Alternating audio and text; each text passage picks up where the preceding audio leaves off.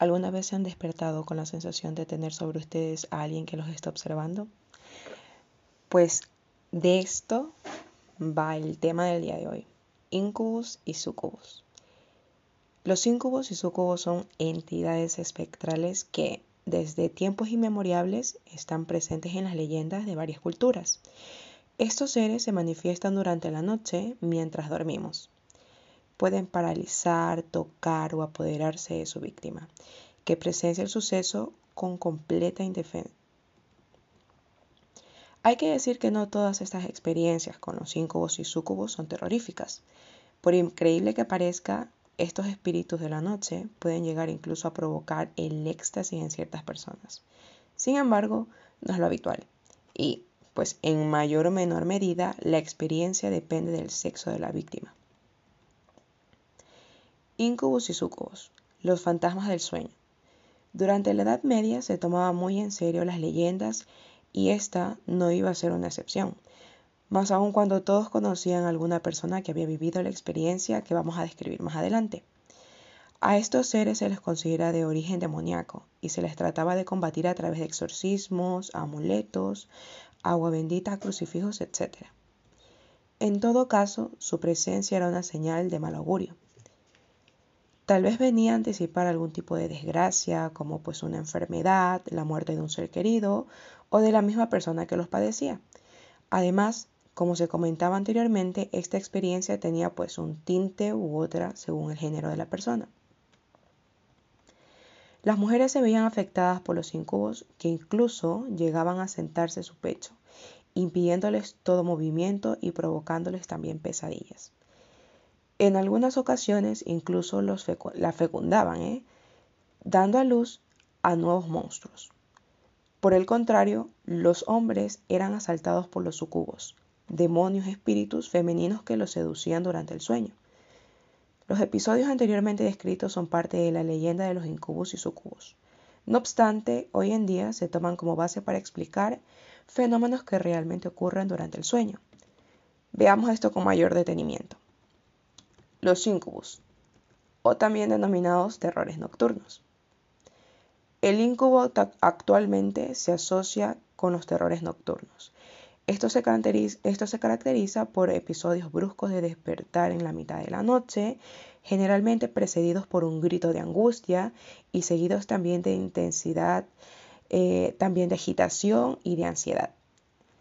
La víctima no puede recordar qué ha ocurrido, porque existe una amnesia del suceso. Por lo tanto, tarda unos minutos u horas en recobrar la calma, en orientarse y reconectarse con el entorno o en volver a dormirse. Este trastorno ocurre durante las fases del sueño profundo o NREM. Por eso se puede concluir que la persona no estaba soñando, ni puede recordar la razón de su angustia nocturna. Algunos psicoanalistas señalan que se trata de un episodio de autocastigo por sueño censurable. No obstante, esta hipótesis ha sido completamente descartada por la ciencia. Los sucubos, poluciones nocturnas en los hombres. La leyenda de los sucubos ofrece una explicación sobrenatural a las erecciones y poluciones nocturnas de los hombres. Huelga decir que sucubo proviene del latín y significa prostituta. Los sucubos vienen por la noche mientras el hombre duerme y, de alguna forma, le seducen sueños y ambos mantienen relaciones sexuales. Fruto de esta ficticia relación íntima, el hombre puede pues, tener una eyaculación durante el sueño. En ocasiones, el paciente manifiesta haber sentido que lo tocaban, le besaban y que la relación sexual era real, incluido también el coito. Sin embargo, minuto u horas después de despertar, el sueño se recuerda de forma fragmentaria y envuelto en brumas. Algunos autores junguianos han señalado que el encuentro con el sucubo no sería más que el encuentro con el ánima, la proyección de la imagen idealizada femenina en la psique del hombre. Es por esto por lo que la relación con el sucubo o el ánima es increíblemente placentera. Ahora bien, hay un sucubo que viene de origen de antaño, que se denomina Lilith, uno de los sucubos más famosos. Lilith o Lilith es una figura de la mitología mesopotámica y del folclore demonológico judío, que encarna la belleza maligna y las relaciones sexuales pasionales. Podemos leer sobre ella en documentos históricos como la Biblia o la epopeya de Gilgamesh, y es considerada también tradicionalmente como una mujer fatal, pues llevaba a los hombres a la perdición.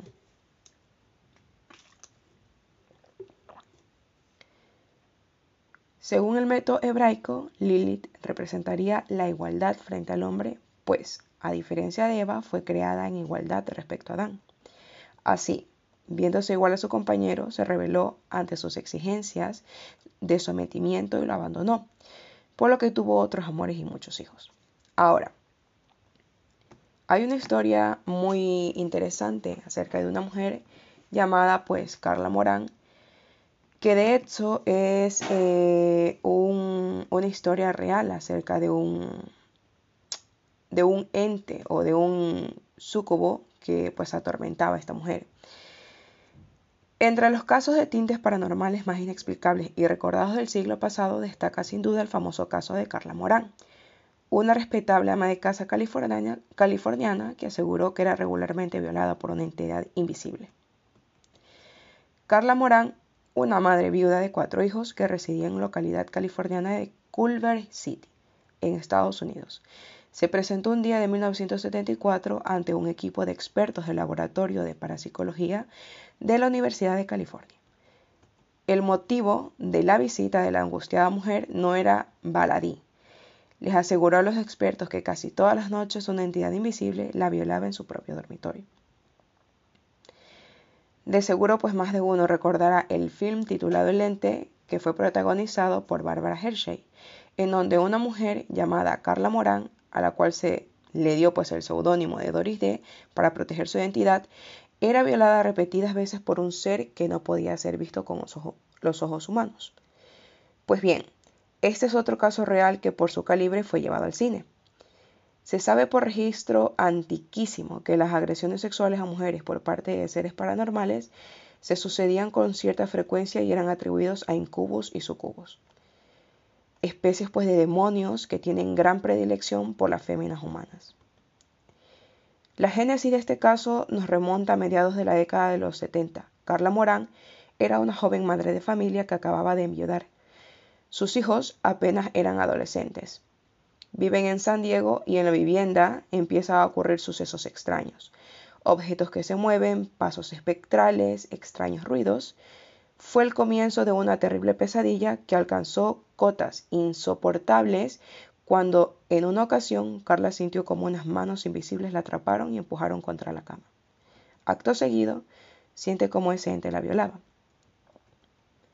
Corría el año de 1974 cuando el Departamento de Psiquiatría de la Universidad de California conoció el caso de una mujer, de Carla Morán, que denunciaba haber sido violada repetidas veces por un ser invisible.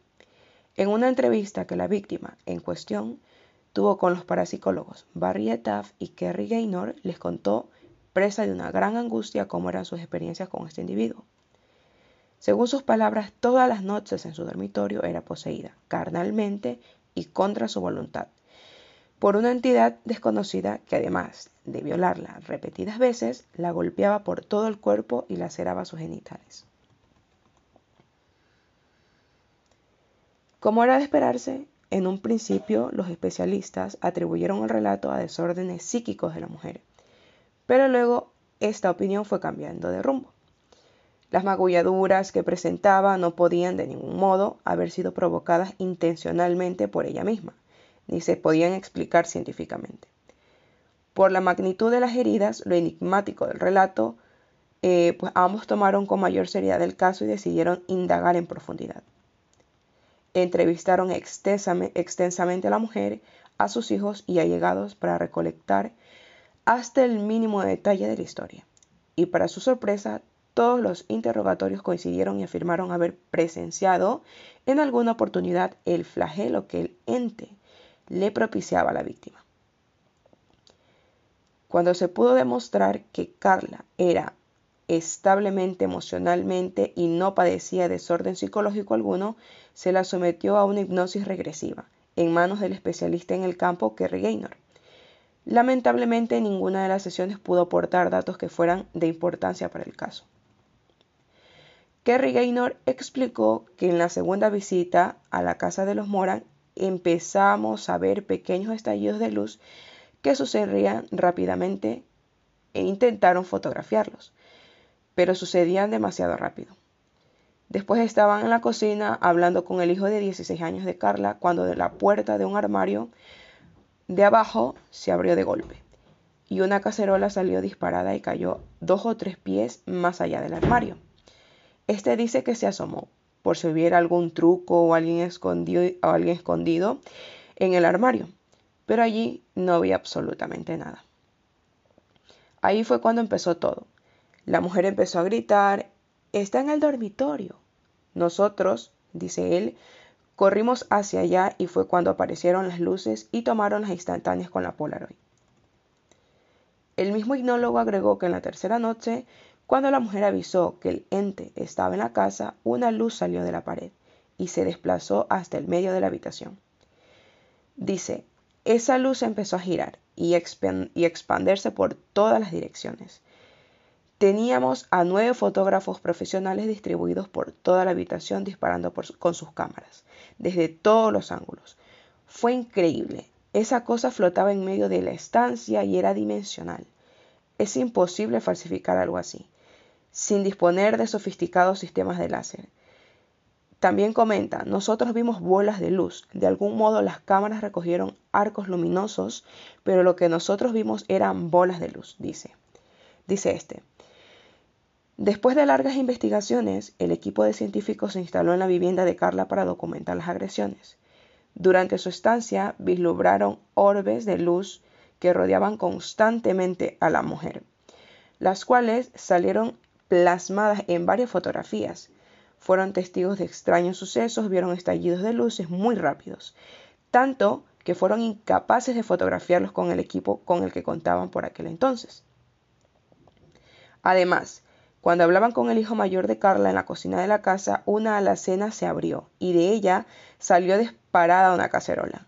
Según después de eso, la mujer empezó a gritar, está en el dormitorio. Ambos investigadores intentaron fotografiar al ente y consiguieron una imagen en la cual se ve el torso de Carla, pero su rostro aparece borrado. La foto se tomó cuando ella dijo, está delante de mi cara. La tercera noche que los investigadores pasaban en la casa presenciaron la aparición más sobrecogedora cuando una luz salió de la pared y se expendió en medio de la habitación hacia todas las direcciones. Los investigadores relataron que pudieron ver una imagen dimensional que se asemejaba a tres luces redondas, una verde amarillenta y dos blancas. Carla afirmaba que el atacante era un hombre. O bueno, al menos tenía la anatomía de uno, y que a veces está acompañado de otras criaturas que se encargaban de sujetarle las piernas mientras éste la penetraba. Sin llegar a una conclusión ni lograr frenar los ataques, los científicos no sabían qué más hacer. Carla cada día estaba más y más enferma y la salud mental pendía de un hilo. Por más que se intentó, pues psiquiatras y exorcistas no consiguieron librarla del ser que la poseía a diario. Las constantes agresiones sexuales hicieron que ella padeciera de tres embarazos psicológicos además de las incontables traumas que cada ataque causaba en su mente y la de su familia. Desesperada, Carla se trasladó al laboratorio de la Universidad de California, donde vivió dentro de una casa de cristal especialmente diseñada para ella. Era monitoreada por cámaras de seguridad y tenían vigilancia constantemente, pero aún así, el ente pudo hallarla y lograr su cometido.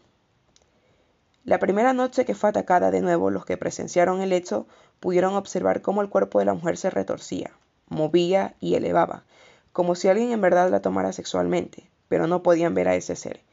A pesar de las pruebas fehacientes, parte de los médicos implicados en el caso seguían creyendo pues que Carla era presa de sus propios traumas, ya que durante la hipnosis salió a la luz de hecho de abusos sexuales de los cuales había sido víctima de niña.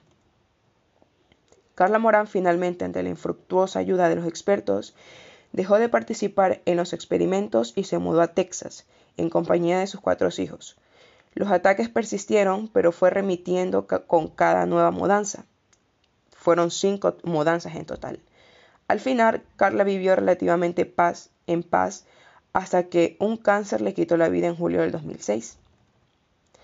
El, inexplicable caso de Carla Morán trascendió al público gracias a un libro escrito en 1978 por Frank de Felita, El caso de Doris Bitter, el nombre ficticio con que fue llamada Carla Morán, quien llegó a ser testigo de una de las agresiones. El mismo libro inspiró en 1982 a una conocida película de terror, El Ente, dirigida por Sidney Fury y protagonizada por la actriz Barbara Hershey. Por si alguno de ustedes pues quisiera em, ver un poquito acerca de estos temas, ¿no? Ahora bien, ¿qué pasaría si una noche te despiertas y ves sobre ti un ente desconocido que acaricia suavemente tu cara o tu cabello, acercándose a ti, y su cara no guarda más que una oscuridad total, con unos ojos que te comen el alma sin posibilidad alguna de moverte, perplejo, sin aliento? ¿Crees en los incubos o sucubos? Les dejo a su criterio personal. Espero tengan un buen día y en la noche un buen descanso.